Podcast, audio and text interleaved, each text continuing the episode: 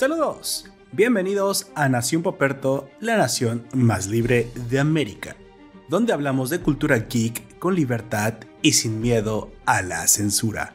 Hoy conversamos sobre la segunda y tercera parte de la exitosa serie de animación Arcane, una historia inspirada en la mitología del juego para computadora League of Legends analizamos las similitudes y diferencias entre el material original y la novedosa propuesta de Netflix. Y te contamos algunos guiños y detalles que pudiste pasar por alto si no eres conocedor del juego original. Ponte cómodo porque comenzamos.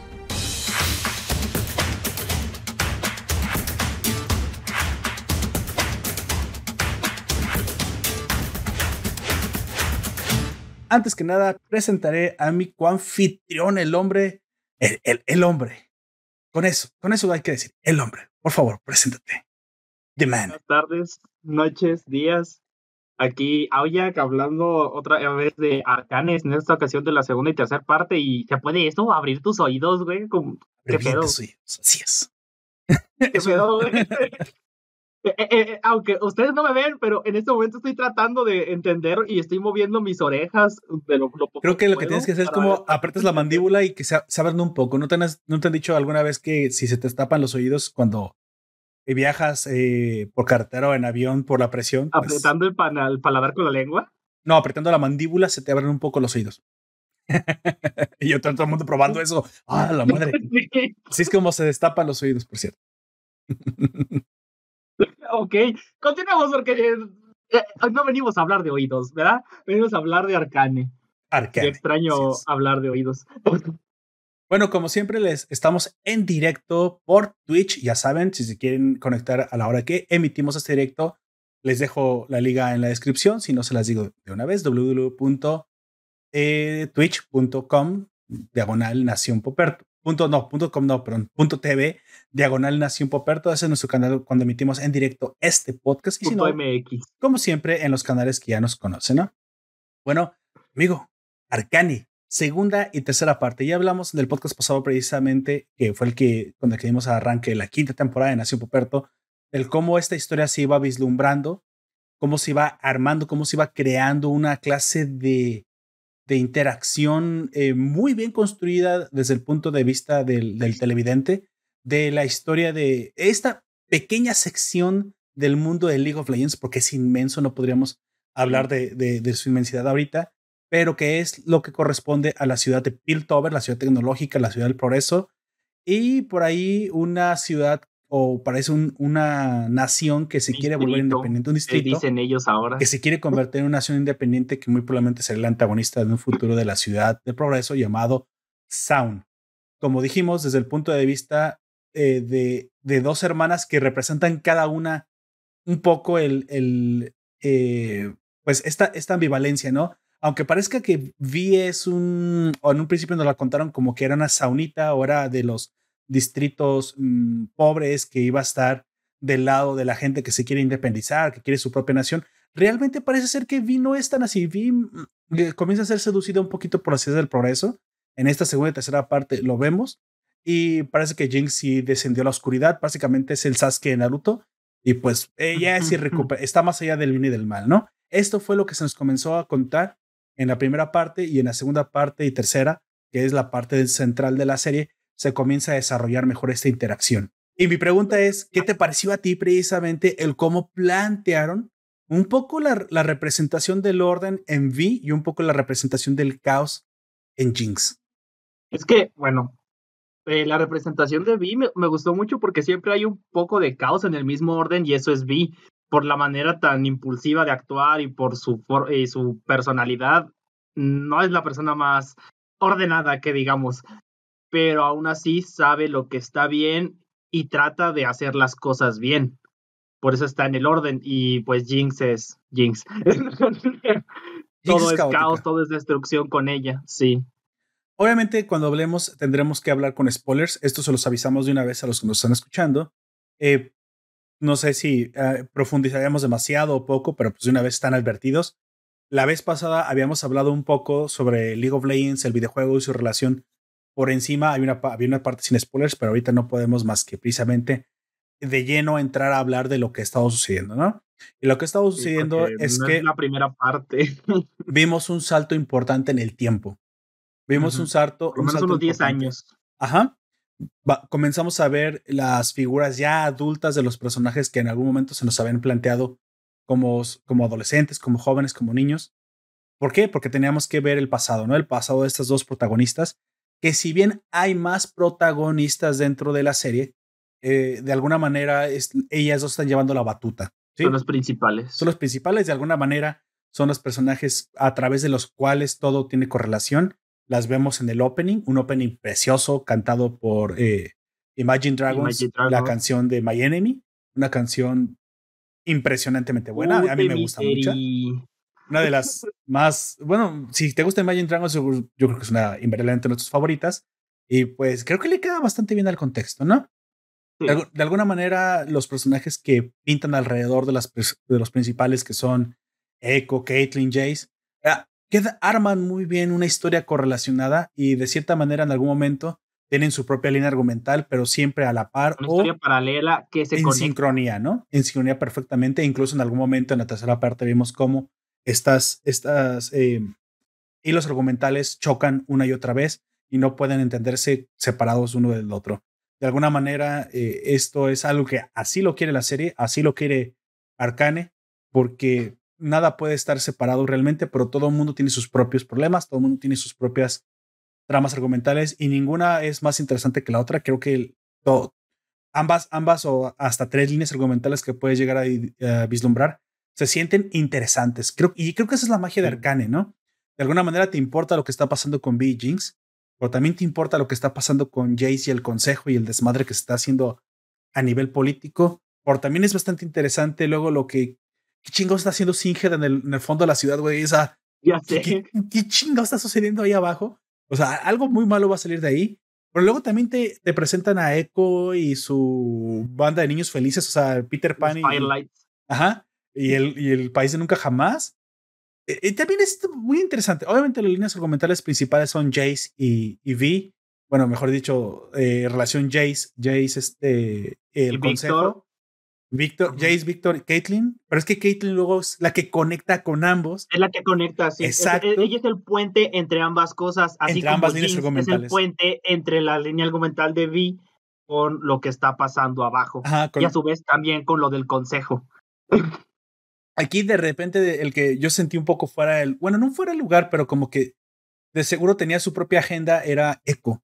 Echo aparece, pero... Es que Echo no está en ninguno, eh, está en contra de los del consejo porque sabe lo que pasa allá abajo, pero también está en contra de Silco porque sabe lo que les está haciendo y es, él va por su propio lado, va aparte.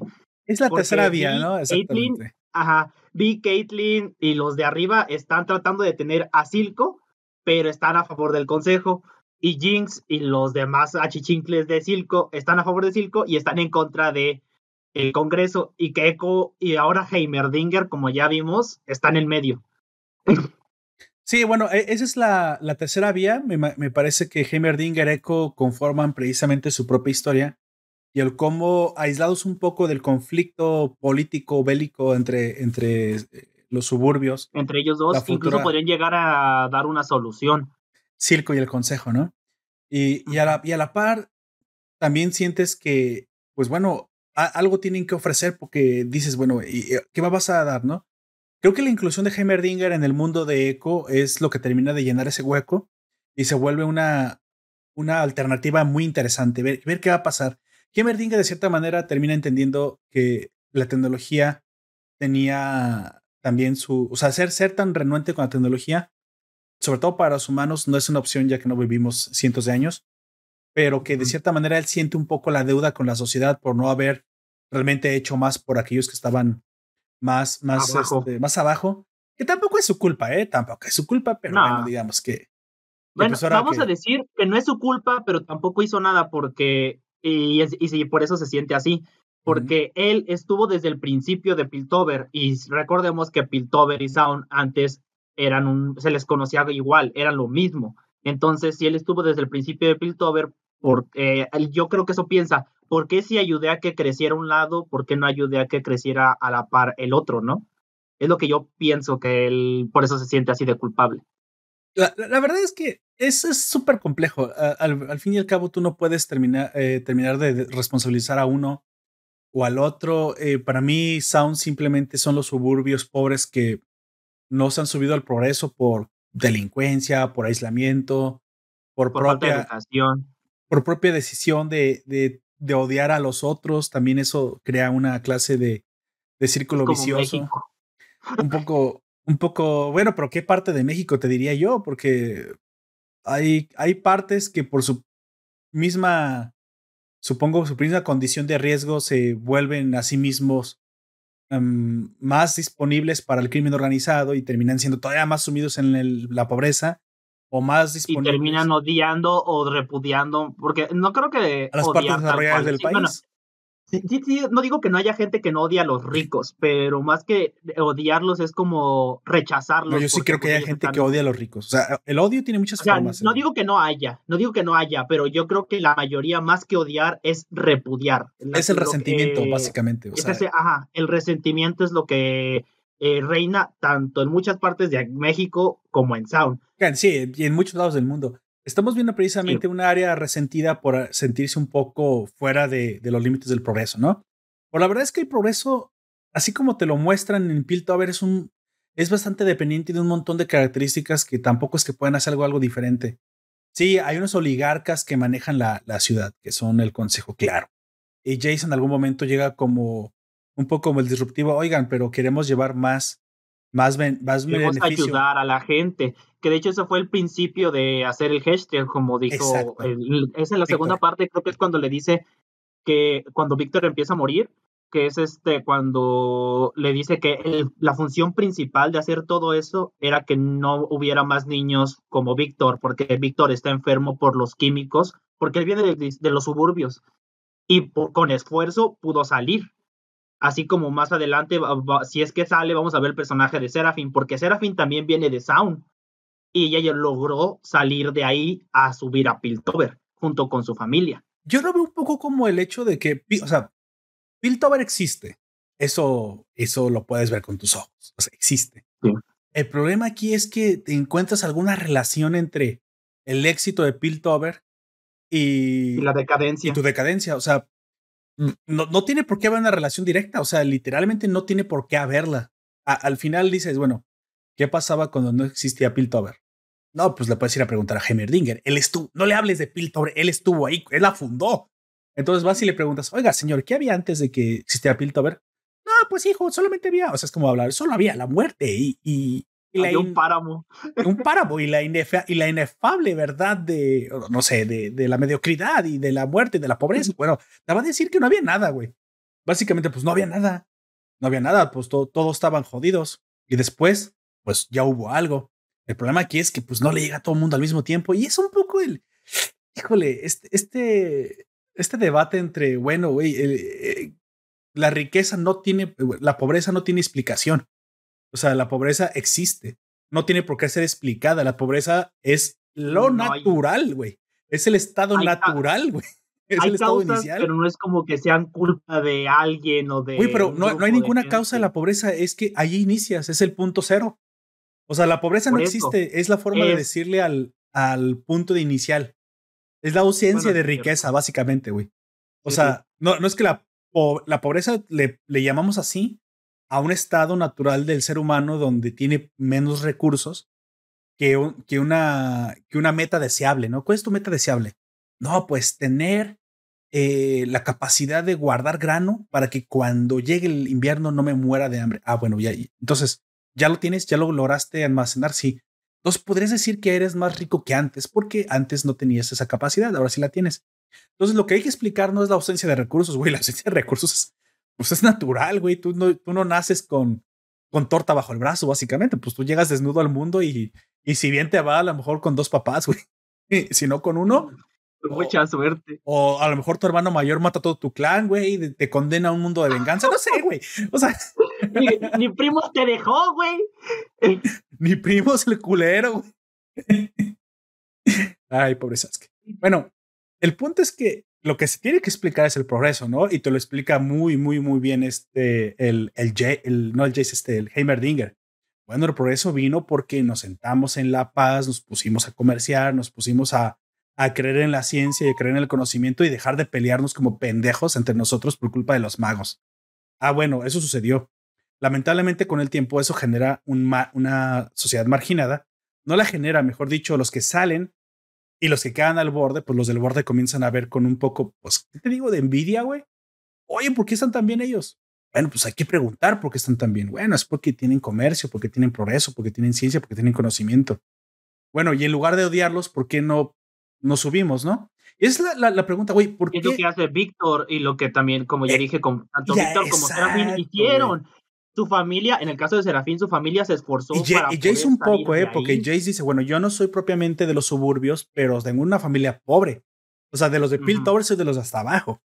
Y si yo pude salir, quiero que otros puedan salir. Entonces hay que llevarle ciencia, hay que llevarle recursos. Y es por eso que, también Jace empatiza con los de abajo. Exacto. Con los que están en la, e incluso cuando, cuando le pasa el que entra a acción porque se desespera, porque se ve desesperado cuando habla con el consejo y quiere ir a la acción junto con Vi, se nota esa la manera en la que empatiza con lo que pasa ahí abajo, con cómo lo que le pasa a ese niño. Por ejemplo, exactamente en, en, ahí en una pelea un niño muere y él se siente culpable, pues es la guerra, amigo, ¿no? Así es como son las cosas. Sí. y de hecho, vi curiosamente, vi está más de démosle en su madre a estos pendejos que quieren la guerra. o sea, vi es de ahí y es la que más interesada está en darles en su madre a los de ahí. Es, es, es, curioso. Es porque también en parte sabe que no. No son seres de luz. Los pobres no, ah, son seres de luz. ¿Quién te crees, güey? No. sí, porque sabe que Silco no va a rendirse. Y de hecho, el mismo Silco lo dice más adelante, porque las condiciones de Jace para darle a Silco lo que él quiere es que le entregue a Jinx y que deje de producir el brillo. Él lo del brillo lo dice, lo, que, lo admite que ya dejó de hacerlo porque ya no le es rentable. Pero cuando están solos, le dice a Jinx que nunca la iba a entregar. Eso significa que nunca se iba a detener. Era necesario, aunque Silco tuviese buenas intenciones al querer hacer mejor su distrito, matarlo era necesario acabar con él era necesario para eh, con Silco, para que de alguna manera Silco piensa que eh, exactamente, o sea, Silco quiere el, bien para Sound, pero pues también lo quería Vander, güey, nada más. A costa de. Exacto. esa es la diferencia. Vander quería la paz sin, la, eh, sin que le costara a los de arriba, pero la manera en la que él tenía la paz les estaba costando a los de abajo. Y, lo, y eso la gente no, no lo vio bien cuando se enteró pero Silco quería su beneficio o los, el beneficio de su gente a costa de los de arriba. Y eso tampoco bueno, y, y también de los de abajo, porque los, o sea, con Vander puede decir que había un estado no están de, acuerdo con él. En el que Vander, bueno, hacía justicia, pero con Silco no le puedes decir nada porque ahí. Era una tiranía prácticamente allá abajo cuando Silco estaba reinando. con Vander era algo en el que se protegían entre ellos, no estaban, eh, no estaban bien, pero tampoco estaban mal, y con Silco solamente algunos estaban bien y los otros empezaron a, decaer de una manera muy fea, como el batillo este de lentes que lo tratan de estafar al principio de la primera parte, que ahora es un adicto y que está lleno de tumores en todo el cuerpo. ¿Qué pedo, güey? No, no, no. Eh, eh, es lo que te digo, Alves. O sea, realmente Silco no habla por la gente de abajo, güey a mí me parece que Silco simplemente está hablando por sus propios beneficios y si la gente de abajo no está de acuerdo, pues se, la carga la chingada también. Más que sus beneficios, es una venganza personal ya, güey. Este punto, güey. Y los que le están apoyando son los que están más arriba de ahí. Entonces, por eso les está ayudando a los que están más arriba de Sound, güey. Claro, claro. Mira, hablemos también un poco de. Me gustaría hablar de lo que está pasando, que es bastante interesante, como una mini, mini línea argumental que se comienza a, tornar más fuerte hacia el final de la tercera parte, es qué sucede con Víctor y el núcleo Hestek. Tienes que en algún momento la sacrificio de sangre, no sé, quiere, es un jutsu o qué chingados, o sea, como que la, la, magia requiere sacrificio y es un poco como puedes interpretar que al absorber sangre adquiera como potencia, ¿no? Pero al... la, la, magia siempre ha tenido un costo. En algunas ocasiones es energía, en algunas ocasiones son materiales cuando es algún tipo de ritual. Y en este caso, el material que como vemos más adelante, no nada más es de sangre, sino la misma existencia de un ser vivo, que es lo que le pasa a esta muchacha a Sky, güey. Mm, es lo que te iba a decir. Al final de la tercera parte, vemos cómo Víctor eh, pide ayuda a Singed, muy probablemente padre del Kimtech, de la tecnología que supongo que es tecnología pura, pero que también maneja un poco de magia, nomás que como. Es como la necromancia de la magia normal, un poco, alquimia, Entre, eh, un poco alquimia, algo así. Pero es como la magia negra. O sea, me parece que son como ambas caras de la misma moneda, güey. O sea, nada más que este, que es como la magia blanca, y este es como la necromancia, güey, la magia negra. Por al fin y al cabo terminan conectándose. Al final, Singed le dice que realmente el problema no es tu método, no es, no es tu tecnología, el problema es probablemente el cuerpo, tu, la persona que tú, el ser vivo que tú quieres modificar no está resistiendo. Pero, oh, sorpresa, yo tengo, yo tengo aquí unas píldoras de, de, de fuerza y no son azules. Píldoras azules. Y son mejores que las azules. Es este tubito. Porque son moradas. Ni es azul ni es roja. Es una fusión. Con el que vas a tener mucha virilidad para que si te quieres hacer las transformaciones, aguantes, güey. Y sí, güey, se mete eso en la y termina con una pierna morada, pero como pierna monstruosa morada, pero, pero le funciona. tecnología, algo de químico, se ve se ve bien grotesca, güey. Ah, güey, sí, o sea, le cambió la carne. la vida real y dije, güey, qué pedo, ¿no? Y entonces eso ya no es tecnología pura, eso, ¿eso qué es, güey? O sea, ya que es magia, pero eso ya no es tecnología, güey, eso es una alquimia, una modificación, una transmutación humana. Rompió un tabú, güey. Está, está raro, ¿no? Al final me, me, parece que es súper interesante. Vemos ahí como Víctor, los que ya lo conocemos en el juego, comienza a transformarse precisamente a sí mismo y terminará en algún momento conectando con este personaje que conocemos del videojuego, que simplemente, para los que no lo han visto más que la serie, no saben, Lerman esto no es un spoiler tan fuerte, pero más o menos se ve venir. Él terminará transformando su cuerpo a tal grado que incluso en el juego lo, lo oculta con una armadura y pues no, no, sabes cómo con una armadura, sino ¿recuerdas a Robocop? Como nada más es un cerebro y unos pulmones prácticamente el vato. Pues algo, algo así termina siendo Víctor, güey. O sea, no digo que lo oculte por vergüenza, pero a lo mejor lo, termina ocultando por necesidad, pues o sea, lo termina tapando con una armadura. Sí. Y no, y no sabes es, un, es un ser eh, más mecánico que biológico. Para mí era un androide, güey, simplemente. O sea, yo no sabía ni siquiera si era humano, ¿no? dice, bueno, Hasta ahora. Sí, o sea, en algún momento yo, yo creí que realmente a Víctor lo que le iba a pasar es que, no sé, iba, un experimento le iba a salir mal, iba a quedar el puro cerebro, y como ya hemos visto un consejero que es como casi como pura armadura, pues exactamente como Robocop lo iban a meter ahí en una armadura, no, pero parece ser que él mismo se está convirtiendo en, está convirtiendo en, algo más. Y es muy interesante. A, a, ver en qué termina, qué termina sucediendo. Vemos por ahí una pierna morada. Recordemos que Mundo es también una transformación Kimtech completamente y también es todo morado. Supongo que ese es el, aunque el color de yo puse a investigar sobre Mundo, güey, porque si ves que hace poquito sacaron su rework y le cambiaron muchas muchas cosas de la historia. Y él es un, así es, desde, es desde niño, güey. Desde que nació es de color morado, güey. Así de que, güey, lo que le pase, lo que sea que le vaya a pasar a Mundo, algo le hicieron a su madre durante el embarazo que terminó haciendo así el morro, güey. No jodas. Sí. Y le salió así siempre ha sido así morado, morado y con músculos súper... Eh, ¿Cómo se llama? Eh, eh, en la vida real sí hay una condición así que tus músculos crecen demasiado, al punto en el que incluso te pueden llegar a lastimar. Este, y los bebés que nacen con esto no tienen mucha expectativa de vida. Pero Yo pensé que simplemente era aficionado al CrossFit. no. me gustaba mucho el CrossFit. Y es como el mundo es medio mamón, pues sí, ah, sí queda con un vato de esos del CrossFit, güey, sí. Sí, sí, sí, sí, queda, pero así es de, de nacimiento, güey, así de morado y así de mamado. Mundo. No sé qué chingados dirá. Luego cuando tiene su skin de negocios dice puras, puras, este, frases mamonas como cosas que dirían todavía más los del cross. Como si fuera un, aparte como si fuera lobo de Wall Street. Mundo adquiere de forma hostil. Ya sabes, como comprar este empresas este que están en quiebra.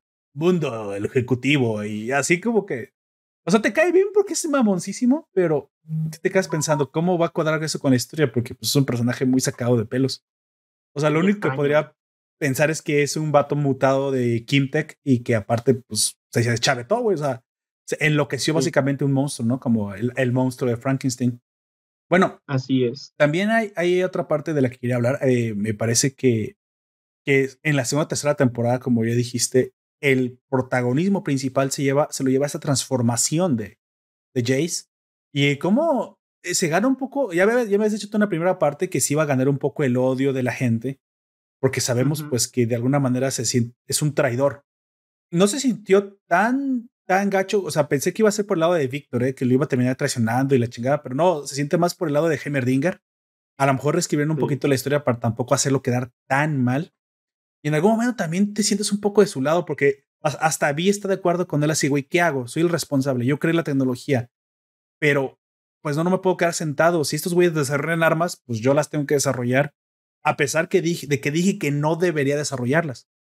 Pero también. Y como lo dice Mel en un punto, por lo menos para defenderse se tiene que crear. Para defenderse. Y Mel no quiere la guerra, o sea, no puedes decir que, que lo está manipulando realmente, aunque sabemos que todas las mujeres son. Digamos que sí. Manipuladoras. en, parte sí y en parte no. Pero ella es noxiana. muchos que ni los de Maestría 7 con Jace en el olcito lo manejan tan bien como esta morra. Ay, sí. Pero, o sea, estuvo bien al final. O sea, yo pensé que se iba eh, a envillanizar más. Pero realmente no, ¿eh? Yo también pensé que se iba a torcer muchísimo más, honestamente. Sí, sí no, no, al contrario. O sea, sabe que lo que está haciendo es utilizar. Está mal, pero es necesario. Su amadísimo hashtag como un arma, como dijo que no lo haría. Y Víctor le dice: siempre hay otra forma. Sí, pinche lisiado, ¿qué otra forma? Tú ni puedes ni correr. Bueno, ya puedes correr, pero, güey, es muy fácil él no decir sabe que... puede correr. Él no sabe que puede correr porque nadie se ha enterado todavía de lo que hizo con el núcleo, güey. de hecho, la opinión de, de Vies pesa mucho más en el consejo, porque acuérdate que aparece en el consejo y les dice: es que ustedes no saben cómo está la cosa ahí abajo. Dejen de hacerse pendejos y ataquen directamente a Silco, si no, se van a arrepentir. Yo sé, yo sé lo que les digo. Y sí, güey. Si alguien puede saberlo, es ella. Y, y como casi como pinche profecía autocumplida, sí termina peor por no haberle hecho caso a Vi, güey. Algo que podría decir que nadie pudo haber visto venir, güey, eso, pero. Incluso Jace que se puso de su parte cuando se dio cuenta de los horrores de la guerra, porque las guerras solamente dejan eso, dejan traumas y ese tipo de cosas. Este, y para lo que él se da cuenta, él al principio era como de sí, hay que pelear, pero fue como un charolazo de agua fría, no sé, eh, una, un cubetazo, una cubetada de agua fría en la que se dio cuenta de que no estaba listo. No podía ver cómo moría la gente como si nada. ¿Tu primer niño asesinado? Ah, es que estás muy chavo, Jace. Pinche más bien, más bien, ¿Es tu primer niño? primer niño asesinado, más bien como del primer niño muerto que ves. Jace. No sabes nada, pero ah, eso es normal, güey. O sea, casi como, no te preocupes, esto va a pasar. Y, el punto es que, bueno, sí o no, güey, sí, sí estaba bien o no estaba bien. Pues yo creo que, pues Vi tenía razón, pero fíjate que lo que terminó pasando, sí tenía razón, pero yo también pensé, dije, a ver, a ver, no tienes por qué declarar la guerra, güey, pero tampoco te quedas con los brazos cruzados. ¿Cuál es la opción? Pues los, los Ambu, güey, lo siento, es que estaba viendo Naruto, güey, no, no tengo otra forma de hacer referencias. Haces una puta fuerza de ataque especial y vas y te encargas específicamente del problema porque aquí el problema no es toda la, la, región de Sound. No es como un ejército y un gobierno que te está haciendo, te la está haciendo de pedo, no. Es una célula rebelde específicamente que necesitas destruir y que nos ha enseñado la, la, la experiencia y la guerra y, la modernidad, que es mejor utilizar células especializadas, hacer la guerra a, larga, a gran escala. Si no, pregúntale a Estados Unidos cómo le ha ido con Irak y cómo le ha ido con sus grandes guerras a, a, gran escala, porque ya no están funcionando, güey. Las guerras modernas se pelean. incluso la gente dice que fue una guerra que perdieron. Eh, podrías decir que no, pero mira, la intervención de Vietnam es un poco compleja, pero al final creo que. Es compleja, pero yo me refiero a como lo dicen los mismos eh, estadounidenses, muchos están diciendo que se perdió esa guerra porque se retiraron y ese tipo de cosas. A los ojos de su pueblo, perdieron por la manera en la que lo manejaron, güey. Mm. Eso es a lo que yo me refiero. Pero su este pueblo está medio pendejo, güey, no le hagas caso. Sí, no, no, este no, no lo niego, güey. También. Mira, al final. Ni que sabe en qué parte del mundo está su propio. En el mundo moderno ya no tiene sentido las guerras a gran escala a menos que te quieras destruir completamente, güey. Lo que, se, lo que se requiere es precisamente lo que ahora están haciendo. ataques furtivos. Que de hecho es lo que va a pasar. Va a pasar eh, en un futuro, ya que nosotros sabemos un poquito más del juego, que va a haber células especializadas que se encarguen de detener esos delitos y de ir a cazar a esos delincuentes. Eso se llama guerra asimétrica. Asimétrica. Para los, se llama guerra asimétrica y es la guerra moderna, básicamente. Pero lo, la diferencia entre esa guerra ah, asimétrica que te por decirlo que es un poco más organizada y la que ellos van a tener en un futuro es que cada casa que tiene más dinero contrata o tiene a sus propios guerreros que luchan por sus propios intereses, pero no están luchando por top Piltover, sino por ejemplo solamente este, están peleando por los Talis, que es la familia de, de Jace, o solamente por los este, Ferrus, que es la familia de Camilo, cosas así, solamente eh, pelean por ciertos intereses, pero no por todo el pueblo de Piltover y para beneficiar también a Sound, que es lo que deberían hacer de una manera para que fuese mucho más efectivo. Porque si unen fuerzas van a poder abarcar más espacio, es lo que yo creo. Creo que la, la, forma de gobierno que tiene Piltover es buena, pero me parece que eh, aquí lo que estamos pidiendo a veces, a veces de vista es que realmente lo que terminó sucediendo es que el tal Silco está desarrollando tecnología que amenaza la, la, la subsistencia de, de Piltover. Ambos, de ambas partes, de ambas partes, Y sucede que Piltover se dio cuenta, lo que todos ya sabemos en el mundo real, que el progreso tiene que ser defendido. O sea, la ideología de Hemmerdinger es una ideología pendeja. Lo siento por los que creen que es al revés, pero no es cierto. Cuando tú tienes avances tecnológicos, cuando tú tienes progreso, anticuada, vamos a decir anticuada, porque él tienes que en una época distinta, Te tienes que defender, güey siempre tienes que defender el progreso, pero en la manera en la que él defendía, entre muchas comillas, porque no lo estaba defendiendo. Era con abrazos, no este, balazos, güey. Ajá, eh, eh, era una manera muy güey. Era de una, una manera muy anticuada porque él quería avanzar. Andrés Manuel López Gemerdinger, güey. avanzar de a poco, pero si avanzas tú de a poco y del otro lado están dando un kilómetro en un paso mientras tú das un metro en un paso, le van a ganar la carrera. No, sé qué orgas dijiste con los kilómetros, pero sí, güey. Supongo que sí. O sea, se entiende. A lo que me refiero, lo que Heimerdinger era avanzar pasito a pasito. Vamos a decir, tú dabas un paso de un metro en progreso. ¿Estás siendo racista con sus piernitas chiquitas y todas bonitas? No. Pero si Silco avanzaba un kilómetro en su progreso, te ibas a quedar atrás. Sí. Y es por eso que las, las ideas de Heimerdinger, aparte que eran pendejas, eran sobre todo obsoletas. Güey. Y como di, es que no era un, era, no era un guerrero, güey, era un científico. No puedes creer que todo el mundo está deseoso de la paz, güey. Hay gente que dice, oh, como vimos a Silco, no, eso de progresar por mis propios medios, no, mejor me robo el progreso. ¿Sabes cómo? Pues ataco a estos güeyes, porque aparte, una de las condiciones es, qué curioso, quiero acceso al, a los muelles, a los puertos, a la tecnología de los Hex Ah, qué gracioso. Y no la quieres desarrollar tu hijo la chingada, ¿verdad? O sea, qué curioso. ya está ahí, ¿no? Curioso. ¿Para qué hacerlo si ya está acá, no? Mm, aprovecha el bug, como quien dice. No aprovecha el bug, cabrón. O sea, hay que defenderlo. Y una de las cosas que, que sucedieron a lo largo del tiempo en el mundo real fue que cuando en su momento la Gran Bretaña o ahora Estados Unidos, o si quieres China, y las diferentes potencias tuvieron que echar mano de la, del poder militar para siquiera garantizar las rutas de comercio. ¿Han visto Piratas del Caribe? Pues bueno, por algo se llaman piratas. Dirás, ah, pero Roberto, los piratas en el mundo moderno, ¿de qué me estás hablando? Bueno, entonces ustedes no han visto las noticias del mundo moderno. Siguen habiendo piratas, pero ya deja de piratas. Otros países que te bloquean, que amenazan tus rutas de comercio. Y dirás, bueno, pero el comercio beneficia a todos. Sí, pero hay gente que se pues, beneficia más de los que quiere beneficiarse más, exactamente. Silco no quería pagar sus impuestos a, a, Piltover de la importación o, el, o el, transporte de sus mercancías. Quería que fuera de él. Él no, él no quiere la, la, por eso quiere su propia nación, para poder ser dueño de la gente y dueño del comercio y dueño de todo. Al final es un tirano, güey. Es un Hitler, es un lo que tú quieras. Eso es, eso es Silco. Quien no lo quiera ver es que no entiende cómo, cómo se mueven los hilos detrás del interés económico. Exacto. Al final, eh, V y Jinx terminan teniendo tanto protagonismo porque, pues bueno, son, son las hermanas que, llevan la línea conductora del, de esto, ¿no? Son el puente entre estos dos conflictos, güey, entre dos, estos dos conflictos de interés.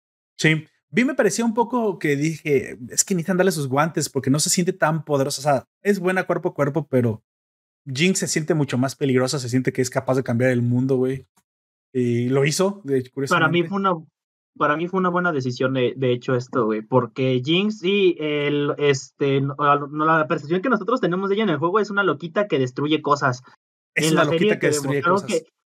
Eh, es una, sí, ah, es eso, pero no nada más las destruye, sino que todo está bien elaborado y es mucho más peligrosa de lo que de verdad aparenta. Para otro, eh, eh, vamos a decir que era una terrorista desorganizada que destruía al azar. Esa es la perspectiva que teníamos antes de la serie. Ahora sabemos que es una terrorista que busca una manera activa de atacar en donde más duele. Y crear caos, claro. por eso que es eso más aterradora. De hecho, es curioso porque, bueno, has de estar de acuerdo conmigo que sabíamos los que jugábamos el videojuego que Jinx tenía siempre como un pique con Caitlyn, así como que una pelea con Caitlyn jurada, pero creíamos que porque, pues bueno, Jinx es eh, históricamente la delincuente que Bill Tober no ha podido atrapar y Caitlyn es la sheriff encargada de atrapar a esta delincuente y es un poco como el gato y el ratón, ¿no? Es, es como Batman y el guasón, de hecho un, un poco parecido a Batman y el guasón, pero curiosamente acá el odio y un poco el, el pique que se agarra con Caitlyn es también un poco los celos, ¿no? ya metieron un, porque su este hermana, porque se robó a su hermana. Que no era su hermana, pero ahora es su hermana y ahora se la robó. Y se la robó, robó, porque si es su novia y si es tu noviecita, pues, pues sí es, porque. Y aparte por Peter de Caitlyn, ya también al, al, final nosotros vamos a entender incluso por qué ella llega a odiar a Jinx porque si pasa lo que sabemos que va a pasar, que muy de esos, el único probable sobreviviente de todo eso es Jace. Jace. Y Víctor, porque Víctor también estaba ahí. Bueno, mira, puse la escena, puse la escena en el directo y para los que no nos, están escuchando ya dijimos que vamos a decir spoilers.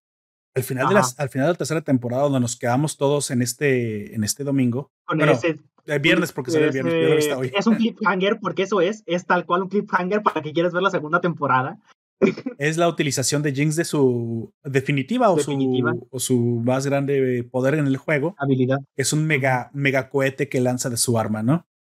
Y esta cohete teledirigido, bueno, de hecho, podemos decir un poco la pasiva del cohete, ¿no? ¿Todavía lo sigue teniendo? Que mientras más viaja, más duro pega, güey.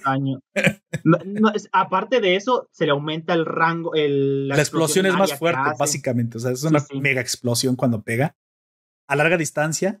Entonces esta chingadera pega directamente contra la sala de juntas en del el consejo. consejo en donde están todos. De hecho, la que lo recibe de golpe es Mel. ¿Es Mel, Melarda? ¿Medarda? ¿No es Medarda? Mel, esa pega Medarda, güey. Es Mel, ah. Medarda. Mel. ¿Estás autoalbureando, cabrón? No, te lo juro, así se llama. Te lo juro. Sí, y, otro vato se llamaba Melmames, güey. Sí, claro, claro. No, es que a la mamá de ella le dicen señora Medarda. Ah, no dicen su nombre, de hecho no sabemos su nombre. O, señor, güey, porque esa, esa, esa cosa no es una mujer, güey. Sus brazos son del tamaño de mi torso, güey. Y la hoy, otra vez, yo, yo, quiero ver y la hoy en todo el mundo. Y la hoy, otra vez. y la hoy está más mamada que esa morra. Las cosas como son, la neta. Pero la hizo un monstruo, güey. es como. Ah, no es un ser humano. Sí, no parece. No sé. No parece ni ser humano, güey. Está muy una, aunque me digan las feministas y me quieran quemar, güey, las mujeres no pueden tener los brazos así de gruesos, güey. No, no se, físicamente no se puede, güey. Hay una explicación de, de, eso. Solamente las fisicoculturistas, pero es porque esas morras. Pero no alcanzan el nivel de los hombres, güey. Nunca, no, no, pueden alcanzar así el nivel de los hombres, güey. Ellos tienen un máximo que los hombres son capaces de superar, pero sí, tiene que ver con que las mujeres no pueden tenerlo, güey. Y aquí es como, ay, otra vez, güey, Netflix, por favor, guárdate esas cosas, pero Luego también ves porque Caitlyn es macho. La señora Medarda. Uy, también es, la señora Medarda es lo que llegan a hacer las fisicoculturistas hasta ese punto. Yo creo que hasta así, hasta ese, yo creo más arriba. Pero y la olla es otro pedo, güey. No, pues te digo que la olla. muy extraño. Me lo tienes que contar que es magia o no sé por qué, güey. Aparte, la mamá de, la, de esta, de Caitlyn, sí es un poco. Dices, señora, usted es un. Eso es el vato de la relación, o sea. Y ves que el papá es. Es, ah, bueno, de ahí sacas la, ahí sacaste los genes Supongo que por eso terminó volviéndose el hombre de la razón, Caitlyn. ¿Por qué no es el hombre ahí, güey? Sería. Vino se ve como. Aunque Vi es más femenina, si me lo preguntas, que Caitlyn. En yo creo que más bien es como en ciertos casos es uno y en ciertos casos es otra, güey. No, pero es que, asumimos que Vi por ser fuerte, no e, es, es masculina, pero no lo creo, güey. Es que yo, creo que depende de la situación, porque, por ejemplo, eh, a la hora de dar putazos, eh, obviamente Vi va a ser más, más dura, pero. Pero su actuar no es más. O sea, la forma de actuar de, de, de Vi no es como machorra, güey. Y Caitlyn sí, güey. Ah, es, eso es a lo que me refiero, güey. Depende de la situación, porque eso incluso yo lo he visto en parejas de lesbianas que de vez en cuando uno es, eh, tiene, eh, toma este papel más masculino y a veces la que lo toma es la otra. A ver, de lesbianas que nos están escuchando, ¿pueden corroborar esto? O sea, ¿hay juego de roles en esto? Es una pregunta legítima. Y, sí, es, es, una, es, es, una duda legítima que se llega a tener. Pero es que sí, no, no niego que haya muchas relaciones en las que siempre una de las contrapartes toma un, un, ¿cómo se llama? Un papel más masculino. Vamos, eh, es que no sé cómo decirlo sin que luego vengan a, a tirarnos pues, bueno, es imposible, güey. Más, más hombre, que se vea más hombre y que la otra llegue a ser más mujer, valga la redundancia, porque es mujer. Este, sí, no niego que haya relaciones así, pero yo he visto muchas relaciones en las que de vez en cuando se intercambian los roles dependiendo de las situaciones. Güey. Eso sí lo he visto. Te lo compro, la neta. O sea, porque tú puedes decir que por la apariencia, eh, Caitlyn es más femenina, es la mujer de la relación. Más dura. Y Vi más dura, eh, sería el, el hombre, pero, pero la verdad es que no. No parece ser así, güey. Y de hecho, para los usuarios de Vi, todo el tiempo, los que usamos a Vi en el juego, no es que precisamente deje ver, entrever que es, es, es, lesbiana, ¿eh? O sea, te lo pueden confirmar y puedes tener tú tus shipeos mentales, pero no, en el juego no lo parece y en el juego tiene frases de una mujer que se dedique pues, al trabajo policial, güey, pero y que es buena para el boxeo, pero no deja de ser femenina, güey. Y es lo curioso, no lo deja de ser. Hasta cierto punto. Y, también, eh, bueno. A no Caitlyn la transformaron, güey, porque Caitlyn era una chica delicada del juego y ya no. Ya la volvieron acá un, un vato con pelo largo. Mucho más proactiva, vamos a decirlo así. Proactiva. ¿Qué chingada significa proactiva? Le diste un yogurt y ya los lactobacilos lo volvieron proactiva, ok. No, a la vez más masculina y más machorra, sinceramente, güey. Esa es la forma de decirlo. Güey. Sí la ves así como, como con más ruda y con actos de hombre que no son propios de, del. Es que piensan, luego las, las feministas piensan que una lesbiana tiene que comportarse como un hombre y eso no es cierto, güey. Para nada, eso no es cierto para nada les gusta jugar con los roles, pero ¿por qué chingados dejar de ser femenina? No, eso no tiene sentido con el gusto eh, del, del, del, sexo, güey. Eso no lo tiene. Porque hay luego chicas muy, muy, muy, muy femeninas, son lesbianas. Y dirás, hey, ¿eso es una contradicción? No, no, no lo es. Entonces, nope. nope. De hecho, eh, yo tengo un compa que es gay, y ella es eh, la contraparte en la que el vato es bastante masculino, es bastante duro y es bastante rudo, y la comodidad LGBT. y la comunidad LGBT me, una vez nos contó en, el grupo en el que él está incluido y que de vez en cuando, no es como que sea mi grupo central de amigos, pero de vez en cuando tengo buenos amigos de ahí. Este, nos ha contado que dentro de la misma comunidad LGBT lo rechazan por no ser lo suficientemente homosexual, no sé cómo decirlo, güey. que no se note tanto que es homosexual, porque el vato, eh, el vato va al gym y este cero, si ves que él está más o menos fornido, nuestro. Sí, y también es homosexual, ¿no? ¿No? No, no, no, no, yo no vengo a, decir eso porque no me consta. No, no te creas, Cero, si escuchas, sabemos que solamente eres metrosexual. Ese compa mío está más mamado que él. Es un compa que muy probablemente le gusta el CrossFit, por eso lo tachamos de homosexual, pero solamente es porque nos gusta tirarle caca. Pero ese compa mío, el gay, está mucho más mamado que cero. Es, es tiene un chingo de tatuajes. O sea, tú lo ves y se ve como el típico estereotipo de tipo malote, pero el vato es gay. Y este. Y por eso la, la comunidad LGBT muchas veces lo rechaza. no digo que todos, pero nos ha contado muchas veces que así ha sido así. O sea, para ellos que, bueno, pero bueno, para la comunidad LGBT es ese grupo una loca, homosexual específico. Una loca. Eso es tener, bueno, sé que dentro del, del argot, dentro del argot se dice tener pluma. Sí. Y es un poco una palabra española, pero sé que así se le dice. Cuando tú te ves como una loca, o sea, muy. Eh, que tienes pluma, precisamente es que te ves como. Pues como lo que vas a decir, como una loca. Demasiado femenino. Pero eso no. Pero eso no tiene absolutamente nada que ver con ser homosexual. De hecho, no tiene es curioso porque eso que acabas de decir precisamente es por lo cual los homosexuales rechazan a la comunidad LGBT, güey. La comunidad LGBT al final es un grupo político. y no representa a los, a los homosexuales. Fúnenme, me vale madre, pero eso es la verdad. Entonces, tu amigo, o sea, cabrón, o sea, yo me, gustan otros hombres, pero ¿por qué chingos no tengo que vestir de forma ridícula? Yo creo que es la pregunta que se hace tu amigo, ¿eh? O sea, yo creo, sí, yo creo que eso, esa actitud o actuar así, ¿no? Si no quiero. de la comunidad, tanto de lesbianas como de bisexuales y gays, que quieren que se peguen a esos estereotipos, incluso ellos mismos están promoviendo de cierta manera la homofobia porque si no te comportas de esta manera, es no eres gay. Entonces, porque yo debería, es como cuando a nosotros por machismo nos dicen, los hombres se comportan de esta manera, y si no te comportas de esta manera es porque no eres hombre. O sea... Y yo, llorando por la muerte de Nagato, güey, tenía toda la razón, O sea, sí, es lo mismo, son las mismas cosas, güey, es la mismo, eh, son, es lo mismo solamente que acá como ellos son gays, se sienten que tienen la potestad. El changuito de, Remy me rompió el corazón, güey, no mames, güey, no, no volví a ser la misma persona después de eso, güey. Anthony, güey, no podré separar, nunca podré superar la muerte de Anthony, güey. Anthony.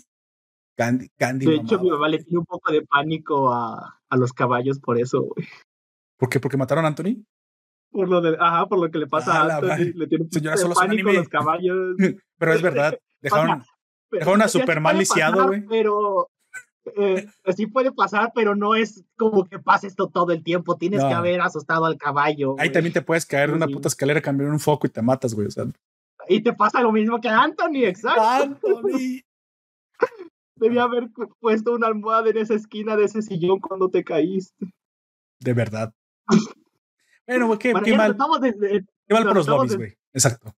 Porque están desviando, güey, porque sí, sí lo aborda. Definitivamente de creer que no hay aquí un mensaje LGBT incluido en Arcane, pues es, es, es no verlo, güey. Claro que está ahí. Pero me parece que lo manejan bastante bien. Eh, no me molesta demasiado. ¿Cómo se llama? Es un tipo de inclusión, pero no es tan forzada. Yo creo, incluso me arriesgaría a decir que no es una inclusión forzada, porque nosotros ya lo, ya lo intuíamos, nosotros ya sabíamos que era algo así. Hay demasiadas negras en esto, pero eh, supongo que están. No, yo hablo de lo LGBT, lo de las negras es otro pedo. sí.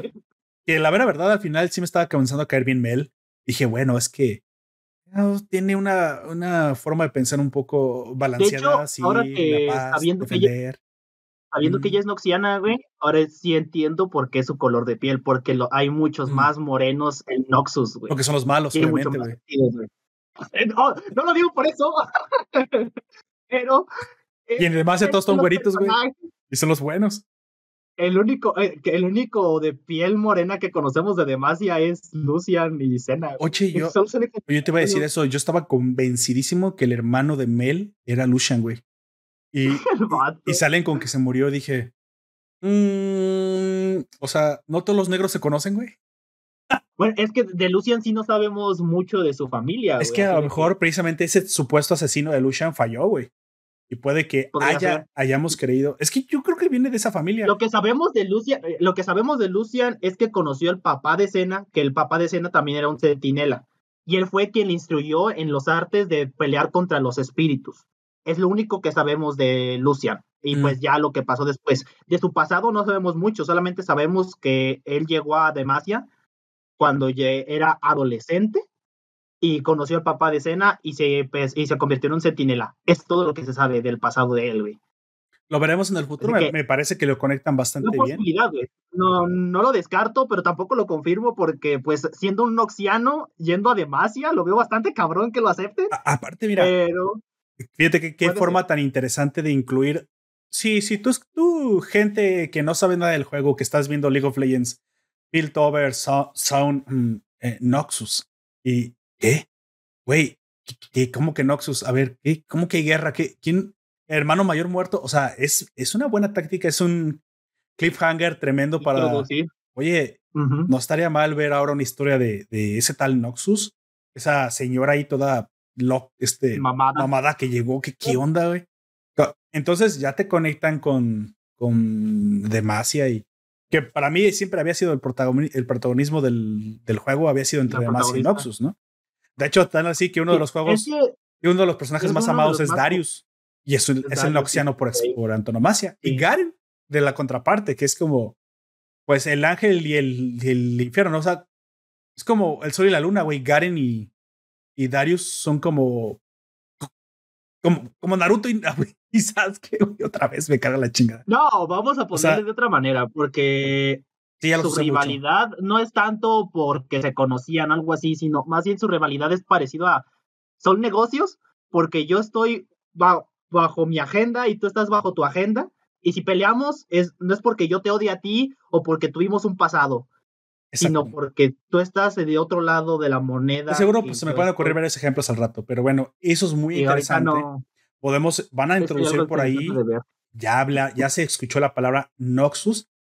Me parece que, que aparte no se va a quedar así, digo, si Jinx al final mata a todos los consejeros, está matando a la heredera, bueno, pues sí, a la heredera noxiana. y eso, a los noxianos en general que maten a alguien de su tribu o de su reino, este, se les cuenta como una ofensa.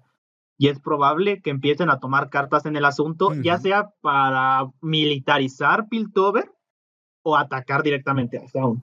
Y ya quedó debilitada Piltover sin su. Bueno, va a quedar Jace como yo como último gobernante. No sabes cómo se habrá. ¿Cómo se habrá salvado? ¿Trae su martillo? ¿O no lo sabes si lo No, no lo tiene, güey. No tiene. Cuando pasa eso, no tiene nada. Los únicos, eh, los únicos que se van a salvar de ahí son Jace y Víctor. Y yo digo que es por oh, pura puta suerte. No, yo creo que Víctor va a oh. usar su mano pachona. Yo es que tiene una mano pachona ahora. Eh, y... O eso hace que Víctor quede al punto en el que nosotros ya lo conocemos. Ah, como tostadito, receta cruji. Una máquina. Todo cruji. sí, así mm. es. Sí, Sí, definitivamente puede ser por ahí, claro que, sí. Que por proteger al Jace, que es su mejor amigo, y a lo mejor al güey que se quiere coger. Exacto. Porque hay una relación bastante homoerótica entre ellos también, vamos a decir las cosas como. O sea, Jace no se entera, pero Víctor. Sí, definitivamente sí. O sea, no te vas a quedar. Hay algo así. No te vas a quedar este inconsciente, güey. Por favor. Este. Ignoró a la otra morrita, a Sky, y le hizo caso hasta que la hicieron. Talco. Literal, powder, güey. Ah. Powder, ah. Half-Life 3 confirmado. Ah, ya, ya, ya salió. Ya, ya Aguanta, eso ya no tiene sentido. tranquilo. Este, pero sí. Sí, sí. Muy probablemente él se meta en esa. Eh, para proteger a Jace de esa explosión y termine horriblemente lastimado. Claro, al final, de hecho, voy a poner en el directo una foto de, de, Jace. Para los que, digo, de Víctor, para los que no lo conocen, pues tiene todo. Tiene todo su cuerpo cubierto por una armadura. Vi muchos memes de ese vato como Calamardo guapo, ahorita que salió la, ah. serie, güey. Es musculoso. Así es. Güey, pero sí, al final eh, es, me, parece que es tan, eh, fue genial cómo meter tantos personajes eh, en uno solo de una muy buena manera, dándote como guiños a, ciertos personajes como al principio nosotros ni siquiera estábamos seguros de que ese vato fuese Singer. Ya después vimos, eh, ah, entonces si es Singer, nos dio como el, un guiño y luego fue, sí es, mira, aquí está. Y luego vemos cómo está avanzando en lo que hace. Oye, por eh, cierto. Y menciono a Singer porque no es un personaje tan importante, ¿No? Y, y, sigue y vemos un avance de él. muy poca gente lo usa, realmente. Yo lo veo que lo usan más los pros, sinceramente, en el juego. Es un poco. Los que saben usar a Singed lo utilizan. Si ves a un Singed y ese vato no tiene maestría alta, preocúpate. Sí.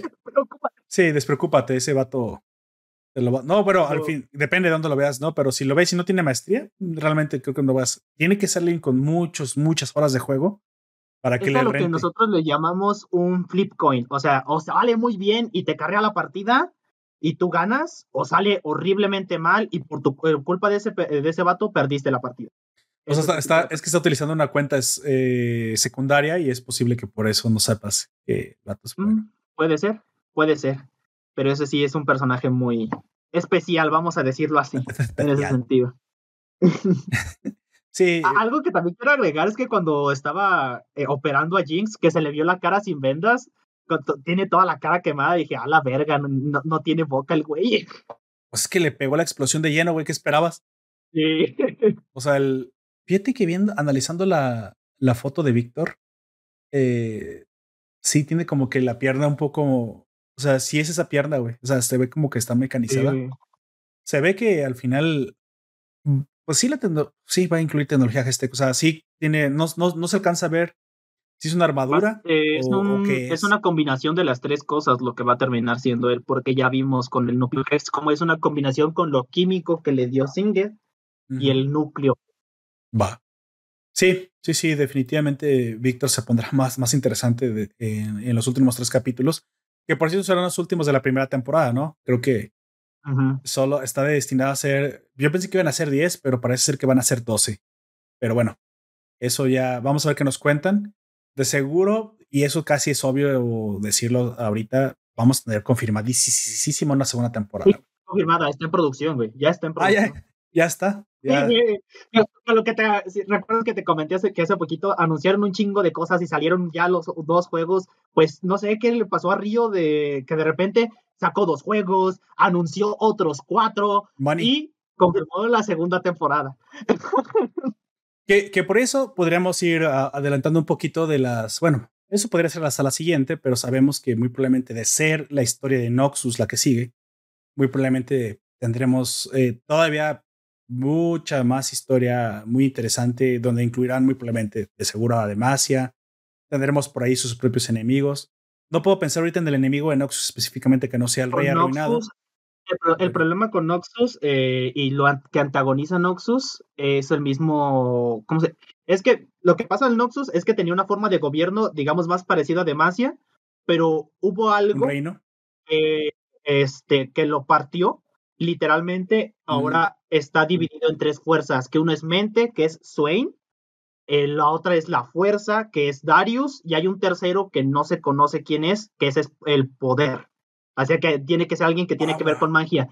Mucha mm. gente dice que es LeBlanc, pero no, LeBlanc era parte de los eh, aristócratas del antiguo reinado, así de que está en contra de estas tres cosas. Va a haber también bastante politiqueo. ¿Crees? ¿Ya convertida mm. en serpiente? serpiente? Quién sabe, güey, porque no sabemos mucho sobre el, lo del. Sé quién no es, güey, no puede ser Yumi, güey, definitivamente no. Yo la baneé varias veces ya, güey, no puede ser Yumi, güey. Pero sí, es muy probable este, que, que hablen mucho de política y si hablan sobre Darius, me gustaría que hablaran un poco más de cómo creció, porque Darius eh, literalmente es como Víctor, porque también empezó desde muy abajo, eh, eh, porque es huérfano junto con su hermano Draven, y de dar putazos subió hasta ser el líder de la, de la nación, güey. Literalmente dar putazos. se convirtió en rey. ¿Es el rey? Bueno, es uno de los tres poderes, de los tres concejales, vamos a decirlo así, pero a puro putazo limpio, por demostrar la fuerza que tiene y los huevos que tiene, se hizo en uno de los líderes. O sea, según veo, o sea, según pienso, su enemigo jurado es eh, Garen, porque es como su contraparte en, en, Demacia. O al menos eso es lo que creíamos al principio. Eso es lo que se cree, es que ya entrando en el lore, ajá, en el lore nunca, de hecho, no hay este, cosas de que le hayan paleado directamente Garen sabe que existe Darius y Darius sabe que existe Garen. Sí, Pero nunca han tenido un enfrentamiento directo, güey. Sí, porque con la creación de Silas eh, cambiaron muchísimas piedras en Demacia y, ya sabes que tienen su cambiaron muchas cosas, güey. Y saben que tanto, eh, las dos partes es un guerrero muy poderoso, pero no se conocen directamente. Creo que, el, que sí, la que sí conoce a Garen es Katarina, porque ya pelearon y ya están los parteaguas de la relación entre ellos dos. Eh. ¿Quién crees que sea este asesino del hermano mayor de Mel, güey? ¿Crees que sea el mismo Darius tomando el poder? No sé. Es probable que sea él. Es que el vato, Ahora deja pongo a, Darius en el directo, pero es que el, el directo. El, vato es puro, como dices, pura fuerza y puro poder y va a hacer lo que. Y determinación, porque él va a hacer lo que sea necesario para llegar a tener una, una nación en la que todos puedan llegar a estar arriba. Porque esa fue la razón por la que se dividió, por la que hubo un parteaguas. Pero al final que el rey no es el Draven no se hace como el monarca. no, él es el, el ejecutor, güey. Eh, hay un, eh, eh, ¿recuerdas lo que hacían con los gladiadores, los romanos? Ellos tienen esa parte, eso, y Draven es como el que gestiona todo esa parte, pero por decisión propia, güey, porque le gusta ser el centro de atención. Y a veces el vato se avienta contra los gladiadores a darse putazos con ellos. Y curiosamente, eso puede llegar a conectar con Raven y, y por al, conexión con los jonianos, jonianos, a través de Yasuo y Absurdo. Y Singed, porque Singed es el que hizo una pendejada en Jonia que mató a más de 30% de la población con un químico, güey. Ya, ya está todo conectado otra vez. O sea, Singed era ex, ex joniano. Mm, no, él es un saunita que contrataron los noxianos para atacar Jonia. Y, es una empresa. hizo su trabajo hizo su trabajo. Sí. Jonia, en esto qué es? ¿Qué pinta? Jonia no es como que el lugar de gente zen. Yo era, para mí era como el Tíbet, una cosa así. En parte lo es y en parte no, porque así como en, ya vimos en Piltover y Sound, hay gente que ya no está conforme con mantenerse al margen o que se mantengan las tradiciones, ya están empezando a ver una manera de atacar o de defenderse de una manera más efectiva. Entre ellos está Akali, el maestro G y este y la Seth y todo su séquito están tratando de ver una manera de hacer la guerra o de prepararse para una guerra para poder defenderse, porque ya vieron las consecuencias de lo que puede pasar. Para mí Juan era como Japón, precisamente como samuráis y todo eso. Sí, es que eso es solamente que ahora ya son eh, eh, no hay no se han avanzado mucho en ese lore, la verdad. Solamente se, se sabe que ya están preparándose porque tanto los noxianos como otras eh, ramas de la misma Jonia, que es la, los seguidores de la sombra, incluso los mismos bastallas que viven ahí. Eso va a estar muy chido cuando, cuando metan lo de Sed y los samuráis y los ninjas. Y eso va, a estar, muy, padre. Es lo que te digo, al final me, lo que yo no quiero es que le hagan un lavado de cara a Noxus, güey. Sabemos que Noxus es hijos de la chingada y son los que traen el caos. Yo creo que van a hacer lo mismo que hicieron con Piltover. Para nosotros, eh, para muchos, Piltover era un lugar demasiado bueno para ser verdad, pero ya después eh, le metieron los matices necesarios para que vieran de que sí, está, hay cosas malas, pero tampoco son ignoradas del todo. Es primer mundo, todo el mundo de primer mundo, pero bien quien quieren ser primer mundo también. Quieren ser primer mundo. Yo creo que es lo que van a hacer con Noxus. Te van a demostrar por qué llegaron a ser una, una nación tan bélica porque eso es por culpa de Mordekaiser, güey. A mí me parece que puede que se lance como la guerra, la, gran guerra ninja. Digo, ya no me puedo sacar Naruto de la cabeza. Todas las naciones Piltover, Jonia, Sound, los, los Jordlianos, este. los de Vandal, se agarran a putazos. Ellos con sus guerritas pendejas de seres humanos, güey. Y de repente, ay, mira que Shurima y el vacío y se empiezan a dar putazos nivel Dios y dices, verga, güey, ¿qué está pasando aquí, güey? Yo también tengo esa idea, güey, que va a pasar algo así porque en, son tres continentes grandes. El primero, que es en donde está Piltover, Noxus, Freljord y Demacia, que es Valorant. Freljord, ni se diga. Freljord eh, son guerras constantes entre tres bandos que se matan, se matan entre ellos cada 10 minutos. El bigote cuando salga va a ser besto personaje, te lo aseguro. Sí, güey. Eh, yo ya estoy jugando el del Rey Arruinado y es un amor. De hecho, contrarresta mucho con este güey de Yasuo, porque Yasuo es todo de, ah, muerte, ah, destrucción, estoy triste. Y él, es, y él, es, muy feliz. E, eso, bueno, eso da Nobunaga el, el Yasuo, güey, es como que... Ah, ninja. De hecho, hay una parte en la que tú cuando te pones a descansar para que recuperen vida y todo eso, el vato se le acerca como de, oh, ¿cómo estás? Y el Yasuo le, le dice, yo maté a mi propio hermano. ¿Qué? Güey, buenos días. ¿Qué, pedo? ¿Qué pedo? Güey, ¿qué pedo contigo? Sí, de hecho es Sasuke, güey. De hecho, si te pones a pensarlo. Te parece mucho a Sasuke, sí. Odioso el vato. Y no, Braum es que ocupas ayuda. No la ocupas, igual ya te la voy a dar. igual ya te estoy dando ayuda. No te ayudo. El otro continente es el de Shurima y el otro es Jonia. Jonia es un continente aparte. No mm. sé por qué lo cuento, eh, aunque es más pequeño. Bueno, Shurima es el más grande. Isla, Sí, eh, Shurima es el más grande y del que viene el, el peligro más grande para todos en general, que son los del vacío. Y los únicos que se están encargando de eso son los africanos, como tú dices, que serán los shurimanos. Y digamos, ah, es que, y los targonianos, pero los targonianos, ¿cuál sería la equivalencia, güey? ¿Los celtas? No sé.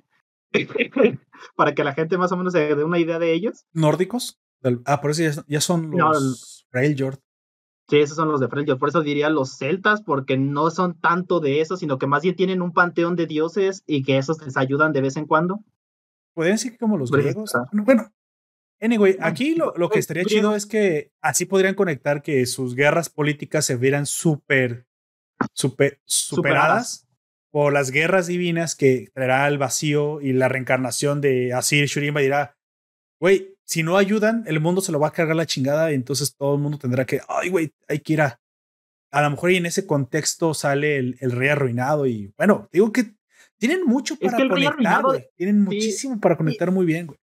A lo que yo sé, en este momento hay cuatro fuerzas que prácticamente son imparables. Cuatro fuerzas. El vacío, que viene de Shurima. Los eh, Mordekaiser, que es un ser que, se, que no importa cuántas veces los, lo mates, el vato va a regresar. Eh, y no tiene que ver con el rey arruinado, porque él eh, de antes de que pasara lo del mm. rey arruinado ya era un espectro ya estaba arruinado el vato. Ya estaba así. El mismo rey arruinado y los Darkin, que literalmente son dioses corruptos que lo que quieren es destruir a todas las. Y la Ultimate de Malphite, güey. La Ultimate de Malphite es imparable, güey. de, hecho, Malphite no puede hacer nada porque él es el que está deteniendo al vacío, güey. Actualmente esa es la historia de Malphite. Ah, es la montaña. No puede ir a ningún otro lado. Es la montaña. Eh, básicamente. literalmente, imagínate como que está deteniendo la puerta para que entren. Algo así está haciendo el güey ahorita. Sí, te va a estar muy, muy interesante cómo conecten. Lo, que ya, ya vimos que sí tienen ganas de, extender el. Extender la pinche palabra que no me acordaba el otro día. Extender el lore. Y pues bueno, ya, ya, incluyeron a Noxus. Entonces yo creo que al menos la gran mayoría de los personajes que hoy en día polulan el roster de, este, de League of Legends sí pueden conectarlos ya con esto que construyeron. Creo que este era el reto, güey el reto para Arcane era construir algo creíble, porque todos nosotros ya habíamos visto que los videos tenían muy buena calidad, pero su lore, pues no. Todo era muy, estaba muy desconectado. Eh, este, decían cosas eh, que más bien que hacían como referencias al lore. Y ya. Y estaba muy desconectado y ahora con Arcane no solamente conectaron incluso naciones con esto de Noxus, eh, le están conectando, sino que te están planteando de una manera más efectiva todo para que entiendas de una mejor manera todo lo que pasa en el mundo. Tenía que venir por necesariamente crear personajes fuera del lore y nuevos completamente, incluso, ¿por qué no? Candidatos a, ser incluidos después en el videojuego. O sea, que no fuera que simplemente era una excusa para conectar los personajes, no. En el, en el podcast pasado nos decía este, Life MMO, me gustó que construyeran personajes que fueran a terminar eh, asesinados lo cual le dio peso, importancia a la, a la historia a través de la cual se desarrollan. O sea, eso estuvo chido, güey. Silco como personaje, ya no, nadie puede decir en este momento que no es un villano, un gran villano, y no es un personaje del juego, güey. O sea que, que te dice, es que hay más mundo que el juego, y lo cual creo que fue la, la, De hecho, eso ya se nos, ya se nos había dado como un pequeño, digamos decir, teaser de que el juego no nada más es eso, Sí, en el juego de. En el juego de cartas de Legends of Runeterra, introducen a muchos personajes que no están en el juego y que tienen un papel más o menos importante. Este, por ejemplo, los aprendices de Heimerdinger, que una vez ya de fuera de lo del consejo y todo eso, él tiene muchos aprendices que saben mucho sobre ciencia y ese tipo de cosas. Están los aprendices de Víctor, están ya se le murió una, güey. Eh, pobrecita. Eh, también están los demás policías, porque el, el, cuerpo policial parece que nomás eh, se centra en Caitlyn B y de vez en cuando llamando a otros como Jace o esta Camille. No, diga su nombre, güey. Nadie, nadie habla de Camille. Nadie dice su nombre. Este, pero no, hay bastantes eh, otros uniformados que se ven más efectivos que el idiota este de Marcus que terminó todo tieso. Oye, sí. Y, y, sirvió bastante como para contarte el por qué eh, a Piltover se le vino encima un sound todo corrupto y nunca vieron nada porque precisamente el jefe de policía estaba comprado, ¿no? O sea, y también la señora Grayson, la otra policía, se estaba involucrada, tal vez no de una pero Bueno, pero su trato con Bander era un trato, o sea, de paz, de paz, güey, no era malo. Un trato de paz. Eh, sí era corrupción, no lo vamos a negar, pero era una eh. corrupción que les ayudaba de cierta manera a ambas partes. Aquí con Marcus solamente le estaba perjudicando a Piltover porque no se estaban enterando de nada. Y a los mismos Saunitas, porque vimos que la gente de Sound no terminó siendo beneficiada por el ascenso del poder de, de Silco, güey. De Silco. Entonces, o sea, realmente les hizo mucho más daño el que se queda con el poder alguien como Silco que Vander, güey, que procuraba un balance entre ambas naciones y que yo creo que de seguir que se cuidaran entre ellos sobre todo. Y de seguir el progreso los iba a alcanzar, güey. El progreso no es estático, es expansivo, güey. Es extensivo el progreso, eh, llega a todos lados. Al fin, ahorita estaba de otro lado del puente, la parte marginal, pero ¿qué, ¿qué te aseguro que iba a estar ahí? Lo que pasa con el progreso es que la población aumenta, los servicios aumentan, eh, los productos aumentan.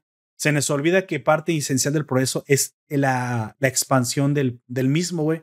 Pero mismo. Aquí te lo quisieron contar de esta manera, pues para que, para que hubiera conflicto, si no, no iba a haber, ¿no? Sí, y de hecho, tarde o temprano el progreso sí les hubiese llegado, porque, como ya dije, eh, Víctor y Serafín vienen de allá, y como ellos vienen de allá, y si no hubiese pasado lo de Silco, en algún futuro ellos habrían tratado de atraer ese progreso hacia acá, hacia esta parte de, de la isla, o bueno, a esta parte del río, porque lo separaba un río, sí. Sí, ahorita Sound está de otro lado del río, pero dicen los de abajo, pero sinceramente, pues también hay arriba construcciones, pero bueno, digamos que son suburbios y te, lo quieren contar como que viven en la pobreza y son de color verde, güey, porque cada vez que te vas allá, la paleta, la paleta de colores cambia, güey, a color verde. verde y morado, cuando arriba es blanco. Azul y, dorado, así, colores del progreso, es bien bonitos, güey. Bueno, eh, vamos dándole finalización a esto. Eh, vemos que, pues sí, quedamos bien, eh, bien, cliffhangeados. con, un cliffhanger bastante bueno. Impresionante. Me, gustó muchísimo cómo metieron las habilidades del juego en, y justificaron perfectamente como la, velocidad de Jinx que te contaba fuera, fuera de la grabación, que es precisamente una pasiva de Jinx. De hecho, nuestro compa Gunter, con el que de vez en cuando juego LOLcito, sí me dijo que una vez, pero es que todavía no tiene los ojos morados, algo le van a hacer con el brillo para que tenga los ojos morados. Y yo hasta ahí fue cuando di en cuenta de que no mames, si es cierto. Ah, e, eran azules, ¿no? Eran azules. Son de, un azul clarito, güey, de un azul clarito. Y, y, son de un morado bastante fuerte cuando ya el, Singet le hace lo que le hace. Y de hecho, los que nosotros creíamos que eran tatuajes no son tatuajes, son cicatrices del proceso que ella decoró, así como decora sus armas, güey. Creo que son las quemaduras de la, de la granada que hizo allá junto a Echo, ¿no? Sí, eso, no, pero que también tiene la pierna y la pierna, bueno, no, sí podría ser porque también tenía pantalón corto. Sí, es que le, quemó todo. Simplemente son cicatrices que simplemente decoró para que, porque pues a ella le gusta decorar todo. todo de hecho, estuvo bien, güey, para hacerla. Incluso, incluso a Caitlyn la decora cuando la, la secuestra, le pone una sonrisita con pintura. Yo dije, ¿qué pedo? ¿Se siente el, el Joker, esta morra? Guay, so serious, Caitlyn. Yo dije, güey, nomás falta que diga eso, cabrón. Why so quiet mientras le pone una pendejada para que no hable. Sí, güey. O sea, vemos muchos personajes que se perfilan para ser este, muy probablemente más interesantes. Yo no dejo de decir que esta es también un preámbulo para ver cómo el, video, el videojuego se retroalimenta muy probablemente de personajes que el, mismo público va a decir, oye, no sería tan mala idea ver a esa, esa pues como, como forajida que trae el, eh, como un poncho y que tiene un brazo mecánico. Está, ¿cómo se llama? Acabo de olvidar el nombre. Tú te acuerdas de todos los nombres. Este, la em. ayudante de Silco. Está. oh, es. Ah, ¿Cómo se llama?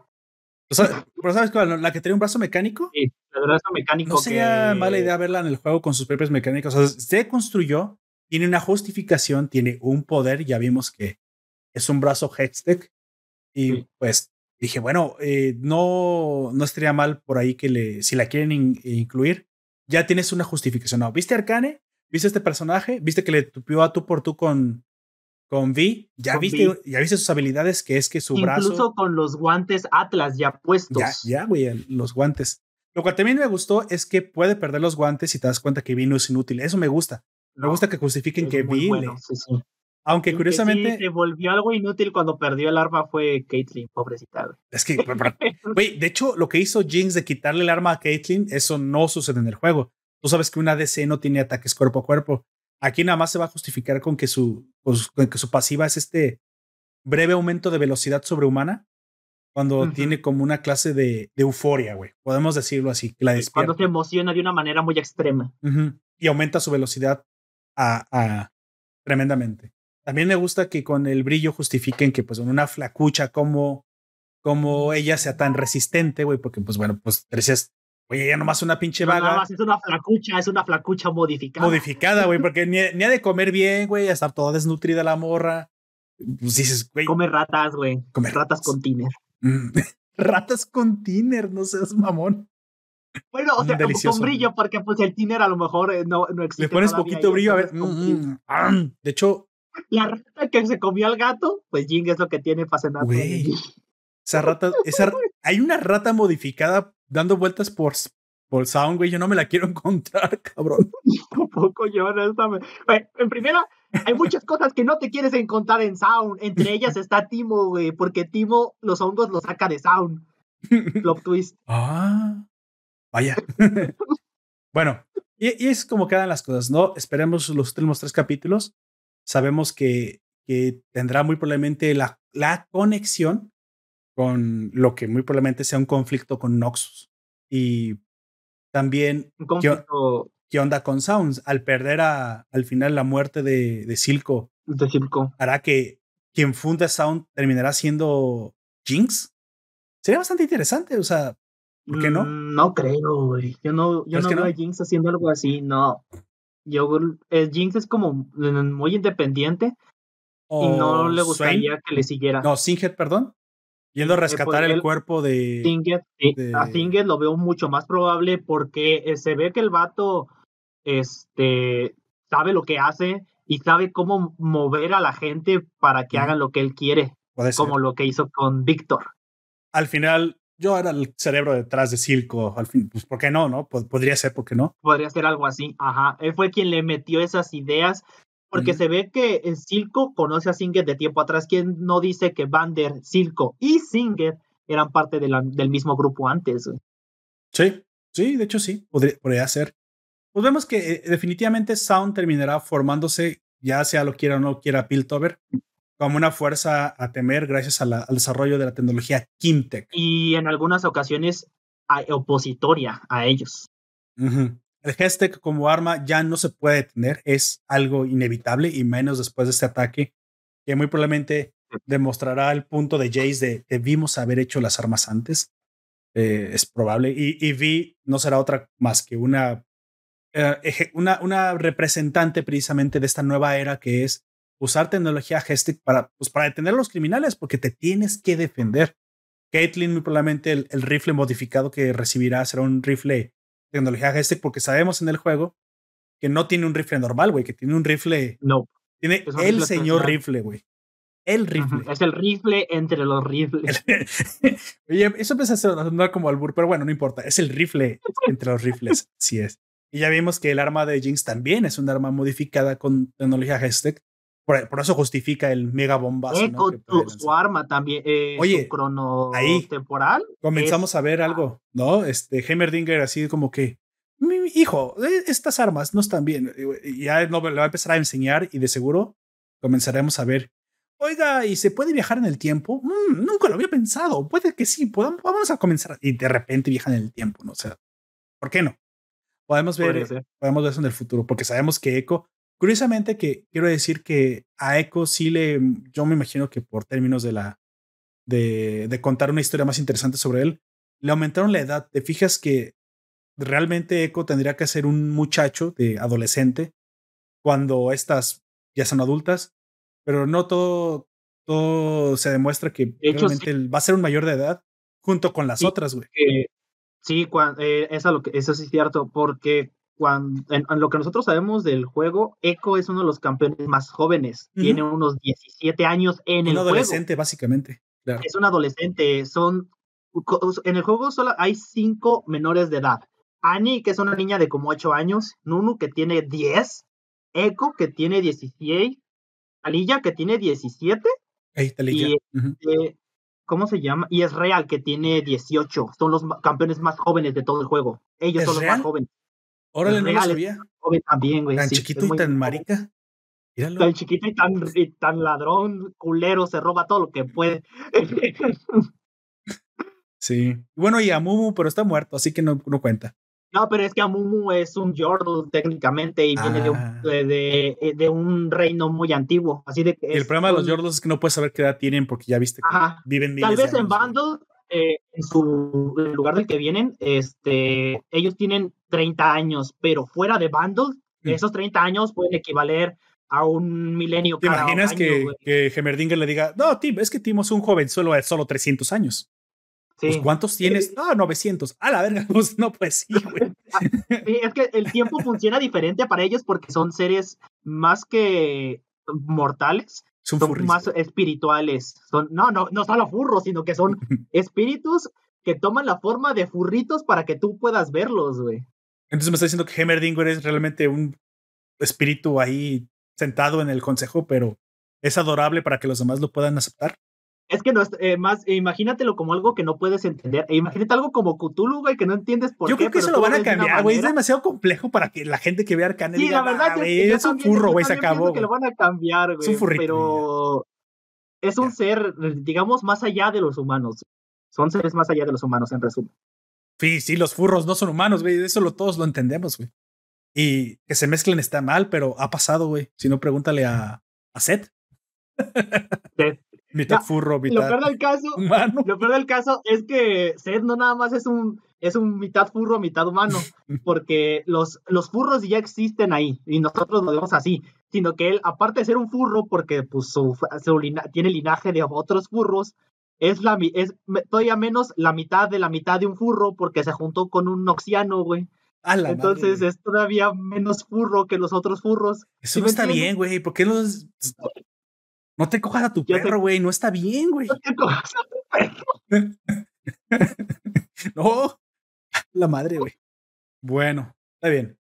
Yo voy a estar esperando mi parte favorita porque ya sabes que yo, yo, yo, Team Shurima, güey, estaré esperando esa, esa muerte y resurrección de, de la. Para mí esa es la mejor región con la que debieron, eh, con la que van a hacer una historia, porque abarca tanto desde tiempo, da tanto tiempo atrás hasta la actualidad, pasan tantas cosas ahí, güey. Sí, sería muy, muy, muy chingón. Y te serviría para también introducir una cantidad de personajes. Pero bueno, entiendo que la serie tendría que tener esta como, quisieron como entrar en la, la relación política y bueno, supongo que Bill Tober se- y Sound, para ellos se prestaba mejor para esto. Yo tenía mis dudas, pero bueno, si querían construir completamente, eh, eh, ahora lo entiendo, güey. Si ellos querían construir algo nuevo para poder contar la historia, era mucho menos restrictiva la idea de Spiltover Sound porque, a pesar de ser interesantes, estaba mucho más abierta la historia, güey. Esta Demacia y Noxus ya se había hablado demasiado de ellos y estaban un poco más restringidos. Supongo que fue una buena apuesta. Otra vez, nadie me quita en la cabeza que el personaje de Jinx había que explotarlo porque, bueno, Harley Sí, Quinn y mujer loca, pero y po- es popular, güey. Sí, Lo hicieron bastante bien y creo que fue por eso. Así que esperamos los siguientes capítulos. Amigo, tus últimos comentarios. Vámonos dando el cierre a esto que se nos termina el tiempo. Algo de lo que más me gustó de toda la serie fue el enfrentamiento entre Echo y Jinx, güey. Una coreografía bastante rápida, pero es bastante buena, con la, la manera en la que representan cómo jugaban antes, me gustó. Creo que ese es de toda la serie. Bueno, no de toda la serie, pero es, una, es de lo que más me gustó de toda la serie, güey. La manera en la que se representa ese enfrentamiento. Y tú podrás decir, ay, pero ¿por qué le ganó si Jinx estaba súper mm, taimada en el arte de la guerra? Es que, bueno, Echo es un mago asesino, no le puede ganar una DC. No, y aparte de, a lo mejor ¿De qué hablas? eh, decimos, decimos que ella está muy taimada en la guerra, pero no sabemos qué estuvo haciendo Echo durante todo este tiempo. Si de verdad estuvo salvando a niños, obviamente se estuvo, ah, se estuvo No, y aparte hizo- de una manera muy extrema, güey. Hizo gala de su agilidad. O sea, lo que hace a Echo peligroso en el videojuego es su gran agilidad. Tiene movimientos Sí. extremadamente rápidos. Entonces aquí vemos que, pues sí, estaba en desventaja Jinx, sobre todo si lo tiene a corta distancia. A larga distancia, bueno, otra cosa sería. Ahora, Tuvo que tronar una bomba al lado de ella para poder ganarle, güey. y suicidarse con él, ¿no? Y de Sí. hecho, curiosamente, uno de los personajes más difíciles de enfrentar cuerpo a cuerpo y de los que no deberías enfrentarte si no tienes ciertos personajes o cierta ventaja es Vi. Vi es invencible a cuerpo a cuerpo, casi es el, la líder de los duelistas. Pues ya vimos por qué, ¿no? Pero es Hay algunos que son más efectivos, pero por la manera en la que aguanta los golpes, porque no solamente es un luchador, sino que también es un poco tanque, porque hay otros eh, luchadores como Jax. Es que un luchador tiene que ser tanque, básicamente. Sí, pero Jax, a comparación de Vi, no aguanta. No aguanta tanto como ella, eso es a lo que me refiero. Eh, eh, Jax tal vez sea muy, muy hábil y todas esas cosas. Va de lado como luchador asesino, tipo. tipo va un poco más hacia la agilidad y ese tipo de cosas. Ajá. Vi es entrar a los madrazos y aguantar hasta que o te mueras tú. y hay otra cosa que. es probable que te mueras tú porque yo aguanto más. Vamos contándole a los que no jugaron, nada más esto como último regalo. Vi tiene una pasiva. Creo que todavía la tiene, ¿eh? Sí. De hecho, tiene dos pasivas y por ahí la vimos, güey. Vimos, a mí, a mí, yo me estaba prácticamente extasiando, güey. Extasiando, dije. Un orgasmo. Vimos la Q, güey. La Q es el golpe cargado y vimos cómo darle un chingazo. Con la pelea que tuvo en el bar, ahí vimos todo el desplazamiento. Dos, vimos el escudo, güey. El escudo, Se, nos olvida, pero tiene un escudo. Claro que se dispara con unas condiciones diferentes, pero pues aquí lo vimos de todos modos, el escudo, que es una pasiva. De hecho, creo que ella ni siquiera sabía que existía ese escudo. Sí, ¿no? Apuesto todo. Ay, de hecho, es cierto. No sabía. que estaba eso. Jace, Jace haber dicho, esto le, le, podría servir a ella cuando. Sí, esos guantes ya lo tienen. Morra, a la verga, ¿cómo hice eso? Porque mucha gente podrá decir, ah, no, fue un Dex Ex máquina. No, esos guantes ya lo tienen y es una pasiva. Nomás que el escudo se carga con los golpes. O tienes que haber estado golpeando para que se cargue el escudo. Tienes que dar madrazos para poder activarlo. Dos, mientras más pega Vi, más baja. Por eso te digo que es, es el luchador perfecto a enfrentar. Si no tienes cierta ventaja o o niveles o estás mejor armado, no lo enfrentes porque te, te desmadra la armadura, güey. Va, pega, pega, pega, pega. Cada tres golpes te baja las resistencias cada en dos, general. Cada dos golpes. ¿Es uno? No, es cada tres. Uno, dos. Es cada tres, ¿no? No, es, es uno y uno. Yo recuerdo que era tres porque es uno, dos, y es que yo siempre hago eso, doy uno, dos, y luego con el que es una onda de choque expansiva que da detrás de ella, doy el tercero porque eso hace mucho más daño, güey. Tal vez sí, tal vez estoy equivocado. Sí, tal vez son cada tres. Pero bueno, va bajándote más. Lo que creo que no vimos fue la definitiva, pero porque la definitiva es un poco extraña de mostrar. Es difícil. pero básicamente es un uppercut súper pasado de lanza, pero Ven seguro que lo veremos. de tu casa, Yo creo que eso no lo van a sacar. De, que te persiga hasta el baño de tu casa, no creo que vayan a, a, Sería un poder del guante. Pero yo creo que sí lo van a poner como un movimiento del, del guante especial, que es un uppercut mega poderoso hacia arriba y pues prácticamente con eso terminas desmadrando a tu oponente, ¿no? De hecho, de la que vimos menos cosas, referencias a sus habilidades en el juego fue de Caitlyn, Porque Caitlyn, el único rato que tuvo un rifle lo vendió después para salvar a Vi. ah, sí, güey. Vendió su rifle. Bueno, tiene pues las trampitas. Tiene lanzarse hacia atrás. Pero lo, lo realmente lo, lo, lo, distintivo de Caitlyn, y creo que eso cualquiera que lo juegue les sabe, El disparo. Es su, pero su excelente puntería, güey. Es, es, la, es el ADC con la mejor puntería del, del juego. Y el mayor rango. Y el mayor rango, pero por eso. O sea, es un poco como la mejor puntería porque trae un, un rifle francotirador. O sea, no existe alguien con una mejor puntería que ella. Tan así que su definitiva es apuntarte desde muy, muy, muy, muy lejos y darte en tu madre ahí donde estés, güey. Allá, oye, pues. Y lo único que puede frenar eso es que algún pendejo se ponga entre tú y la bala. Sí. ¿Me hablabas? Ah, si no, le pega la bala. Ah, ah, la madre. O puede que te pase como a mí el otro día, que según el otro güey me estaba cubriendo y se hizo invulnerable y me pegó la bala. Y me morí. sí, ya eso pasa luego. ¿Por qué te mueves? Te estaba cubriendo. O no, el bigote, güey. El bigote es. Pone su escudo. Mm. ¿Qué? ¿Había algo que cubrir? Ah, no, el bigote, si hubiera estado ahí en el consejo, güey, él detiene la definitiva de Jinx. Detiene la definitiva de Jinx. Sí. Sin pedos. Porque su escudo está hecho por literalmente un dios, güey. Ya él es un prácticamente un dios con bigotes, güey. Así es. Es un, es un tanque hecho persona. Es el dios de los bigotes. Es el dios de los bigotes. Así es.